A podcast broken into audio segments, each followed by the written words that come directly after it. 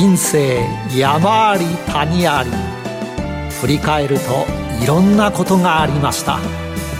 あの経験がなければあの人との出会いがなければ今の私はありません。それでは物語の始まり始まり。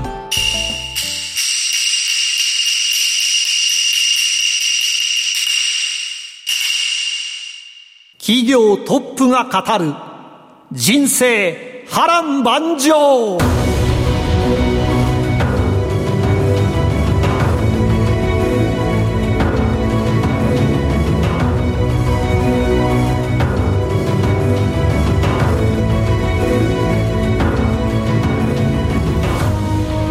この番組は企業トップをお招きしその波乱万丈な人生にスポットライトを当てるヒューマンインタビュー番組です。トップに上り詰めるまでのライフストーリーからどんな人生のヒントが得られるでしょうか。進行役は辻るなが務めます。それでは番組の案内人をご紹介します。SBI 証券客員マーケットアナリスト藤本信之さんです。毎度相場の福の神こと藤本でございます。今日のヒューマンは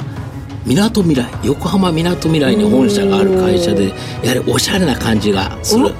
会社ですね。はい、はい、今日は人生波乱万丈の方のヒューマンなのかそれとも順風満帆な方のヒューマンなのかも少し気になるところなんですけれども、はい、今日のヒューマンにもぜひご期待ください。企業トップが語る人生波乱万丈。この番組はヒューマンホールディングスの提供でお送りします。あらゆる人の自己確立をサポートするヒューマンホールディングス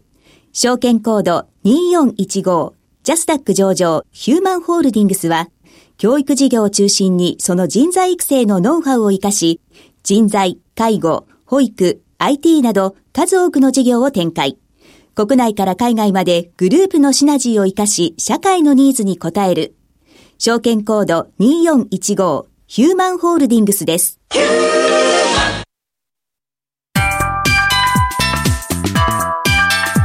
山崎ヒューマン古今東西それでは今日のヒューマンをご紹介します。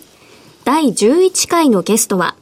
証券コード6240東証一部上場ヤマシンフィルタ代表取締役社長山崎敦彦さんです。よろしくお願いいたします。よろしくお願いします。よろしくお願いします。それでは藤本さん紹介をお願いします。はい、えー、横浜市中区桜木町にですね本社を置くヤマシンフィルターは建設機械向けの油圧フィルターでは世界トップシェアの企業となっています。建設界の故障の大半は油の汚れから来ており、フィルターはまさに人間の腎臓にあたるものです。その腎臓に代わって油の汚れをろ過するのがヤマシンフィルターのフィルターです。日本の小松製作所や日立建機はもちろんのこと、世界最大の建設機械メーカーであるアメリカのキャタピラーや中国の建設機械メーカーである三一重機などの世界の主要な建設機械メーカーがお客様となっています。中国の排ガス規制強化が大きな追い風となっており、新基準車用フィルターが絶好調となっています。フィルターの新素材として、合成高分子系ナノファイバーの量産化技術を確立するなど、新技術にも強みを持つ、ニッチトップシェアの成長企業という形になります。はい。中国のインフラ建設投資って活況だというふうに聞くんですけど、この会社にとっては追い風なんですかね？そうですね。やはり世界経済ですね、もう全体的に、まあ先進国も、まあ中国も好調ということなので、やはり建設機械の需要が多くなる。そうするとですね、やはりこの動かすとどうしてもですね、あの汚れてしまうということで、それをですね、あの、ろ過するフィルターが必要。だからこそ、ヤマシンフィルターの売り上げが伸びるという感じですね。はい。そんな時代の風に乗る企業のヒューマンに、今日は山崎さんの人生にロックオン今から山崎ヒューマンの生態を探るべくトップに上り詰めるまでの人生についてたくさん質問します。一問一答形式でお答えください。それでは、よーい、スタート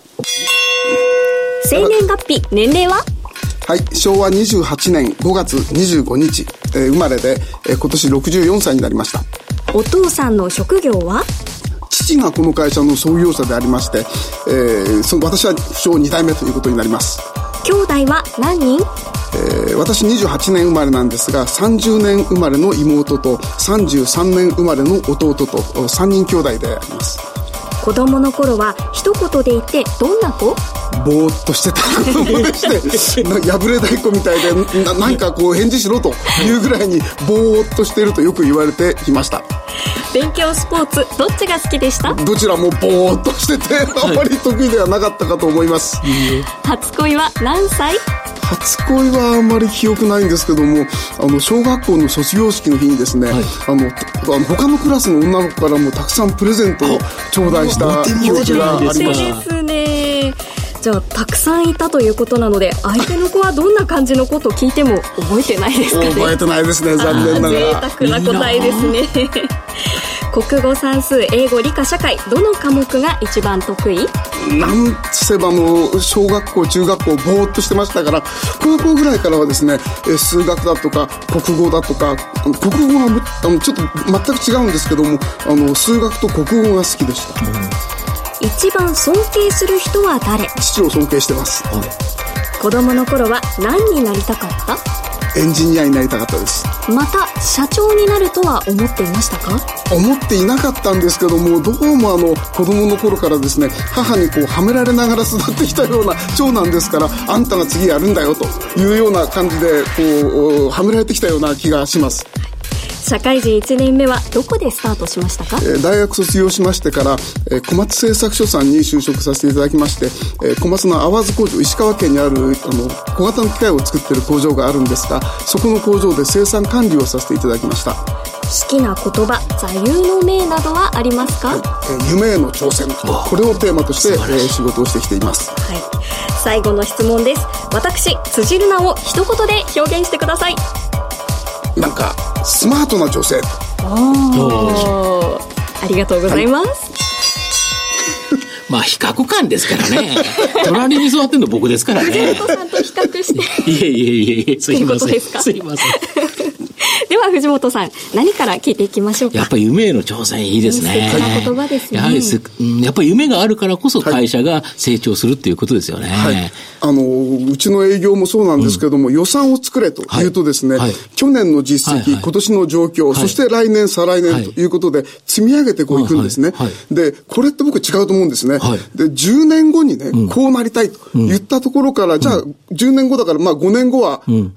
例えば10年後に1000億の売り上げにしたい。うん、そしたら5年後は、まあ直線でいけば500億ですけども、うん、まあ放物線上に多分伸びていくから、うん、まあ5年後は300億でいいよな。そしたら3年後は、じゃあ200かとかね。じゃあ3年後に200にするためには、今年、来年、再来年、どういうふうに売り上げを上げていかなきゃ、そのためには何しなきゃいかん。これがやはり計画、夢への挑戦の、あの、計画の立て方だと、予算の立て方だと思うんですね。で、これが、あの、やらないんですね。あの、考えてみると皆さんね、まあ、あの、大学を受験するときに、高校の時の偏差値あるじゃないですか。それで希望してる大学にね、スッと入れるという人はあんまりいないんですよね。大体、あそこ行きたいとこう決めて、で、今の自分は全然ダメ。だから頑張ってね、こう、でも、あの、なんかクリアしてやっていくじゃないですか。これが夢への挑戦ですよ。なるほど。なるほど。社長、あの、結構大学受験何回もしてますもんね。失礼しました。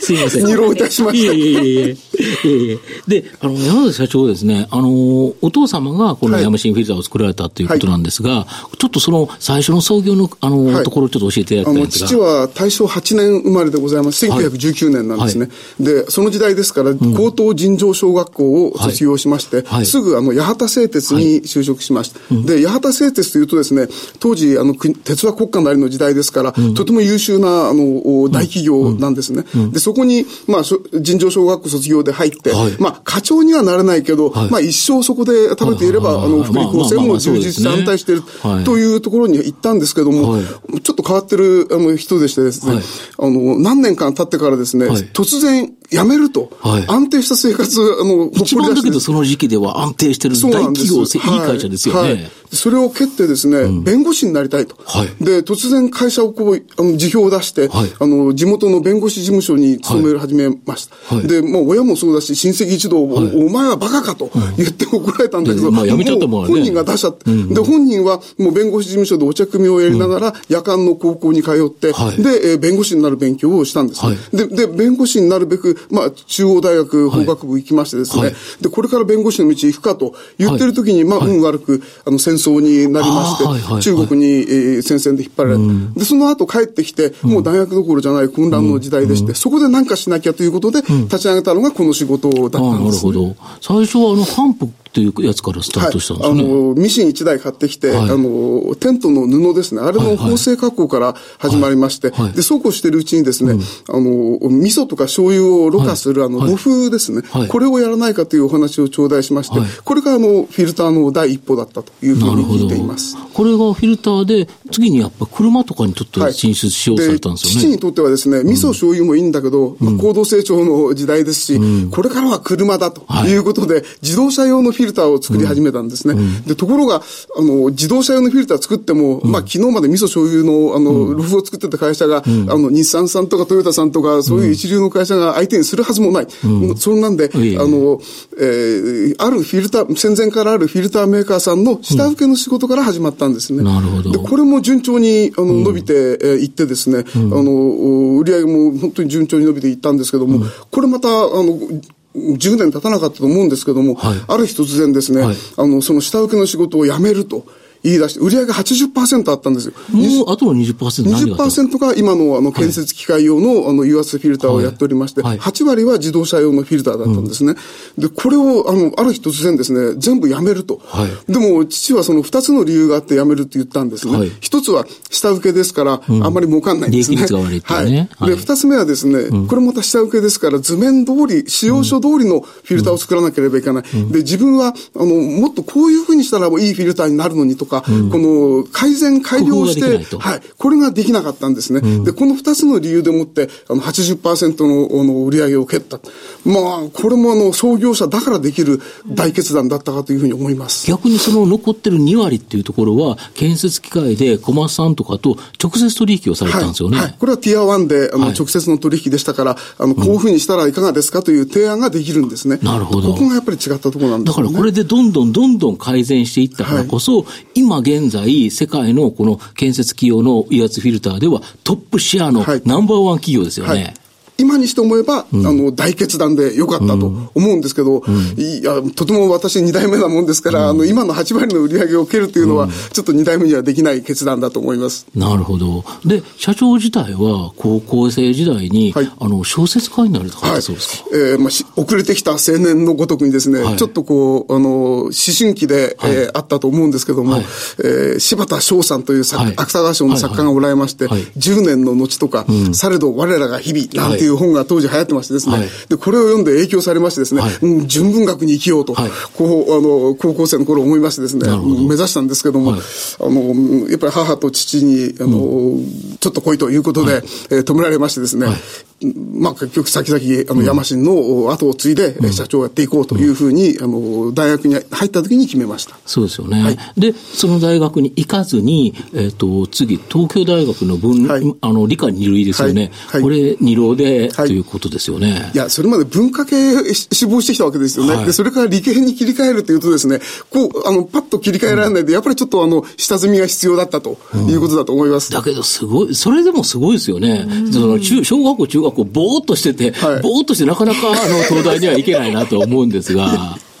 うん、で、実際東大にでは、はい、その紙パルプの学科に入ったんですよね。はい、そうです。うん、あの、もともとあの、東大入った時から、あの、はい、もう山新を継ごうという意思が固まっていましたので、うん、で、東大で何を勉強する、うん、これはもう紙、ペーパーケミストリー、これを勉強しようというふうにフィルターに関わるところですよね。はい、で、これで勉強して、最初に社会人になったのが小松製作所ですか？はい。これはあの、お取引の関係もあって、うん、あのフィルターのことは、紙のことは勉強した。しかしながら、今度使われ方の、この研究はどういうもんだと言ったことは全く素人だったもんですから、これはあの、まあ、他人の、釜の飯を食べるということと重ねてですね、これ小松さんで、あの、勉強するのがいいだろうと思って小松に行きました。今まで基本東京とか横浜とかに住まれてた方が、いきなり、あの、はい、石川県っていうと、どんな感じでした？もう石川県で印象に残ってるのは、とにかく雨が多いんですね。ああす弁当忘れても傘忘れるなと言われるぐらいに、はい。はい、もういつも雨が降るっていう感じで、これがとても強い印象ですね。いつも曇ってて、こう、どんよりしてる感じ、イメージなんですよね。うん、で、2年間どんな仕事されてたんですか？えー、生産管理を担当させてもらいました。生産管理、まあ、そこ小型の機械を作ってる工場なもんですから、はい、えー、あの、ブルドーザーとか油圧ショベルとか作るんですけども、はい、あの、油圧ショベルって結構、あの、手間暇かかるんですね。ラインで作っていくときに、あの、ラインがずっと牽引されていくんで、はい、で、そこでこう、組み立てていくんですけど、油圧ショベル、油圧ショベル、油圧ショベルとこう続けるとですね、現場からですね、あの、ものすごくね、あの、遅れるんですね、現場。そうすると現場からクレームが来るんですね。で、あの、油圧ショベル、ブルドーザー、ブルドーザー、油圧ショベル、ブルドーザーとかね。しんどい油圧ショベルをたまにしたい。と。ブルドーザー入れてやると、これ簡単に組めるんですね。で、これをバランスをどういうふうに見るかといったところが、あの、生産管理、生産計画を立案するときのポイントでしたですね。なるほど。その中で奥さんも見つけられたとか。はい。あの、これはたまたまなんですけど、うちの家内は、あの、情報システムで、あの、プログラマーやってまして、はい、えー、ひょんなことで、あの、知り合いまして、えー、婚活に行ったわけじゃないんですけど、はい け結果として。結果として。はい、で、あれですよね、一回帰ってこいっていうことで、ヤマシンフィルターに入社されたんですよね。はい。はい、えー、2年、あの、淡津工場でお世話になりまして、で、その後、あの、ヤマシンに戻りました。で、ヤマシンって最初どういう仕事されたんですか、あの、当時ヤマシンも、あの、東京で工場があったんですけども、あの、佐賀にも工場が、昭和50年に工場ありまして、で、えー、物価差が当時あったんですね。やっぱり佐賀のはちょっと安かったんですね。で、東京から佐賀に生産を移管するというのが最初の山新での仕事になりました。なるほど。で、それで山新で働いてる中で、あの、結構 JC 活動、はい、横浜での JC 活動結構されたとか、はい、あの、山新に戻ってからなんですけども、はい、あの、横浜青年会議所にお世話になりまして、で、当時あの、崎陽軒の野波さんですとか、えー、モアーズの岡田さんですとか、はいえー、スタージュエリーの永井さんとか。あ、もう横浜の有名な方ばっかりですよね。あの、皆さんその世代と、あの、ご一緒させていただきまして、で、あの、委員会活動がやるんですけども、その委員会も国際関係の委員会に、はい、あの配属していただいてまして、うん、でそ、その国際関係でいろいろ海外とかの取引があって、や,、やり取りがあって、でそこからですね、うん、あの、山新もですね、あの、89年にフィリピンのセブ島に工場を作る、うん、えー、アメリカのシカゴ、ヨーロッパ、アムステルダム、それから、えー、上海、うん、えー、バンコクということで海外展開をその後図ってきたんですけど、これも、あの、青年会議所での経験が生きたことかなというふうに思います。やはり、ああの、日本の山神から世界の山神に変わっていったということですよね。はい、あの、時代もあの、85年のプラザ号以降、急激に円高になりまして、うん、あの、今まで通りの国内で生産して海外に輸出するという、このビジネスパターンじゃダメだという時代でしたので、ちょうどいい、本当に恵まれたタイミングだったというふうに思います。ただ、上場を決意されてから結構ご苦労があったとか。上場もですね、うん、まあ、はっきり言って二浪いたしましてですね、はい、あの、もう2002年、3年ぐらいから上場行こうというふうに思いまして、準備進めてきたんですね。はい、で、いよいよその直前期で申請脱するかと言ってる時にですね、はい、ちょうど2008年だったんですけど、リーマンショックですよね。ね。売上が3分の1になりましてですね、い。や、これはちょっと延期せざるを得ないなということで延期いたしました。まあ幸いこれは V 字回復で、うん、翌年にはあの回復したんですけども、で、よし、行くぞとい。うことで、えー、再度、あの、みんなと一緒に立ち上がりましてですね、あの、挑戦始めた。そしたらですね、今度2011年の3月が地震でしたよね。はい、で、10月に、あの、当時タイのアユタヤに工場があったんですけど、はい、アユタヤの大洪水が、あの、ありましてですね。日本の企業大変な被害を受けたんですよね。あの、ホンダさんもそうですし、はい、あの、工場全部、あの、水深3メートルですからね。水深3メートルあの、機械が全部水の中ですか？アユタヤですから、あの、田んぼが一面に広がって山見えないんですね。ずっと田んぼなんです、一面ね。これがどういうわけかですね、一晩で水深3メートルの海になった。いや、もう信じられないんですけど、あの、ありましたですね。で、10月月に洪水になって、はい、12月まで水引かなかったんですね。はい、で、それから、あの、うん、まあ、幸い保険が80%ぐらいおりまして、うんうん、あの、まあ、しあの工場、あの、うん、ほぼ新築の状態で、うん、えー、あの新規に立ち上げたのが翌年の12年の4月に立ち上げました。で、これもですね、あの、一応立ち上がったんだけど、次から保険が出ないんですね。で、あの、洪水対策って、あの、タイの場合あんまりカチッとしたものやらないんですね。で、あれは50年に1回だから、来年大丈夫だよと、皆さんおっしゃるんだけど、いや、そうも言ってらんない。どうするかなと言ってたところが、フィリピンの隣で、あの、オリンパスさんの顕微鏡工場が、あの、オリンパスさん売るというお話になりまして、買わないかという話があったもんで、これを買い取りまして、フィルター工場に回収して、えタイから生産をすべて移管した。これが12年、13年のところです。で、これでまた上場が延期になりましてですね。で、結局、あの、当時、上場一発目は、あの、ジャスダックに行こうと言ってたんですけど、そのリーマンで押して立ち上がった時に、同じジャスダック挑戦するのも尺だということがあって、じゃあやっぱり東証だよなと。本則と。はい。本則に行こうということで、東証2部を狙いまして、えー、2014年10月に、あの、東証2部に上場させていただきました。なるほど。諦めないっていう姿勢をここからも伝わりますよね。はい、ここまでは山崎さんの過去を振り返る山崎ヒューマン古今東西をお送りしました。山崎ヒューマン現在未来。ここからは現在未来のお話を伺っていきます。で、上場後はですね、はい、まあ順調に業績も伸びて、はい、まあ株価も堅調なんですけど、はい、直近ですね、やはり御社でいうと、この発表されたですね、あの、合成高分子系ナノファイバー、これがちょっと面白いんですけど、ちょっとご説明いただきたいんですが。あの、ナナノというと皆さんあんまり、あの、どのぐらいの大きさかが認識ないと思うんですけども、あの、髪の毛ですね、髪の毛がですね、はい、えー、大体0.1ミリ。1ミリ、そうですね。あの、1ミリの10分の1ぐらい。で、これを、あの、1ミリは1000ミクロンですから、はい、えー、大体髪の毛って100から60ミクロンというふうに言われています。はい、で、えー、さらにですね、あの、今、柄、あの、えー、油圧フィルターの主材、主要なあの路材になっているガラス繊維ですね。うんうん、ガラス繊維路材のガラス繊維が、うん、えー、2ミクロン、3ミクロンという世界でして、うん、普通のペーパーは、えー、20ミクロン、30ミクロン、うん、ガラス繊維だと2ミクロン、3ミクロン、10分の1ぐらい細かいんですね。髪の毛の100分の1とかそんなイメージですよね。そうです。160だから。はい、で、さらにですね、ナノファイバーになると、今度0.2とか、0.5ミクロンぐらいの大きさになります。ですからガラス、はい、ガラス繊維よりさらにもう一段細くなるというのがナノファイバーの繊維系になります、うんうん。しかもこれはですね、ガラス繊維というと天然素材ですから、はい、あの繊維の長さとか繊維の太さというのがどうしてもこうばらつきが出るんですね、はい、ところがナノファイバーになると人工的にこれ作っていきますから、はい、繊維系とか繊維長、これがあの、自分たちでコントロールできるということで、これが大きなあの性能差を生むことになります。うん。うん、これを今、次のやはり新しいフィルターにも活用だし、それ以外にもいろいろ使われるんですよね。これはあの、まあ、あの、ものとしてはあの、ちょうど綿あめみたいな、あの、ふわふわっとした、あの、コットンなんですけど、これをシート化しして、露材に使うということになっています。なるほど。で、その他、例えば、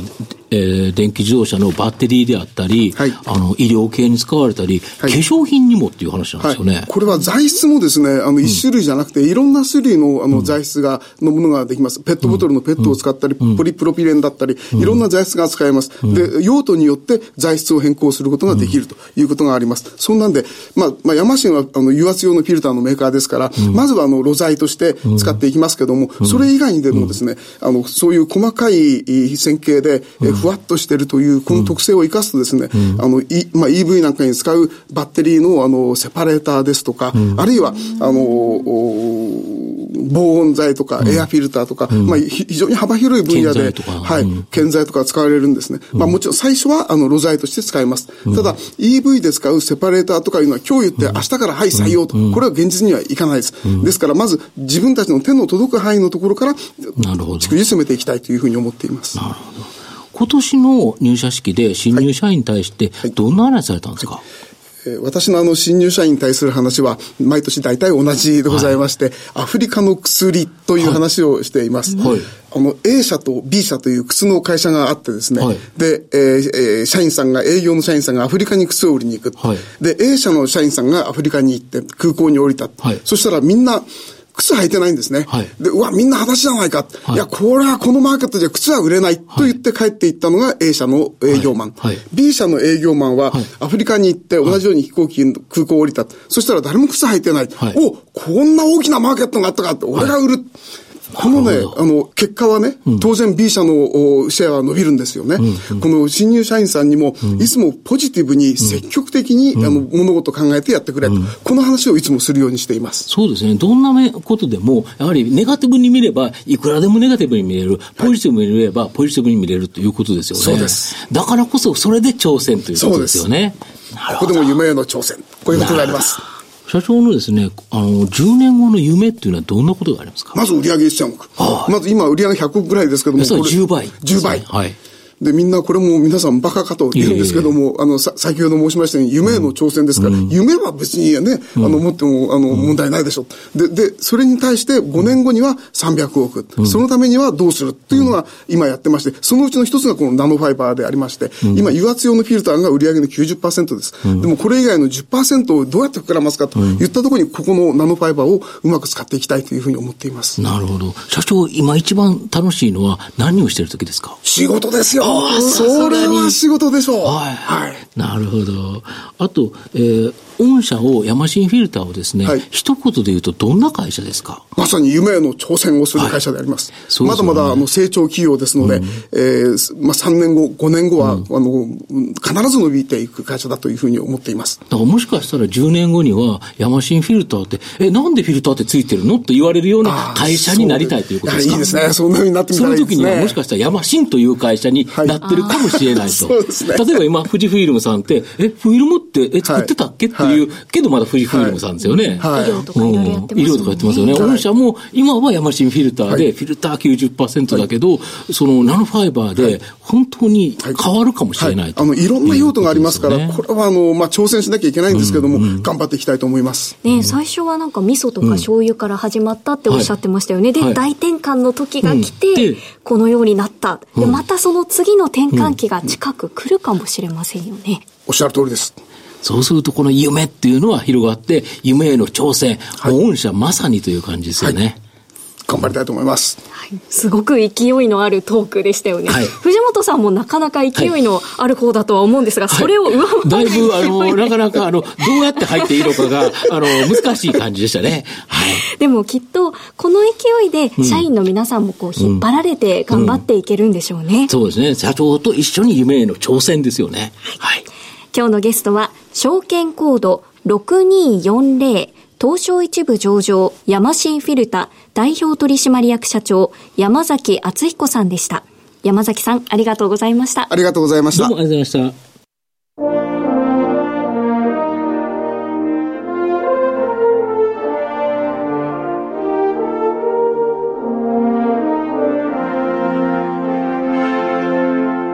企業トップが語る人生波乱万丈お別れのお時間です。藤本さん私も今日最初から最後までずっと山崎ヒューマンの勢いに圧倒されていました、うんまあ、藤本さんどうでした？僕正直あの大体あの自分のペースで絡めるんですけどなかなかわーってきて どういうふうに絡んでいこうかなというのを必死に考えながらだけですごく楽しい、夢への挑戦本当に夢を感じる会社ということだったと思いますね、うん、なんか周りにいる方もすごくパワフルなので元気になるんでしょうね、うん、そうですね。私ちょっと今日風邪気味だったんですけどすごい元気もらえたなと、なるほど。いやなんか そんな感じでした、はい。えー、この番組ではリスナーの皆様からの質問なども受け付けています、えー、ヒューマンそれぞれのヒューマンに、えー、カンカンとゴングを鳴らして質問をしているところがあるんですが、うん、そこでこんな質問を加えてほしいなという、えーー、質問項目ありましたらぜひ皆さんお寄せください、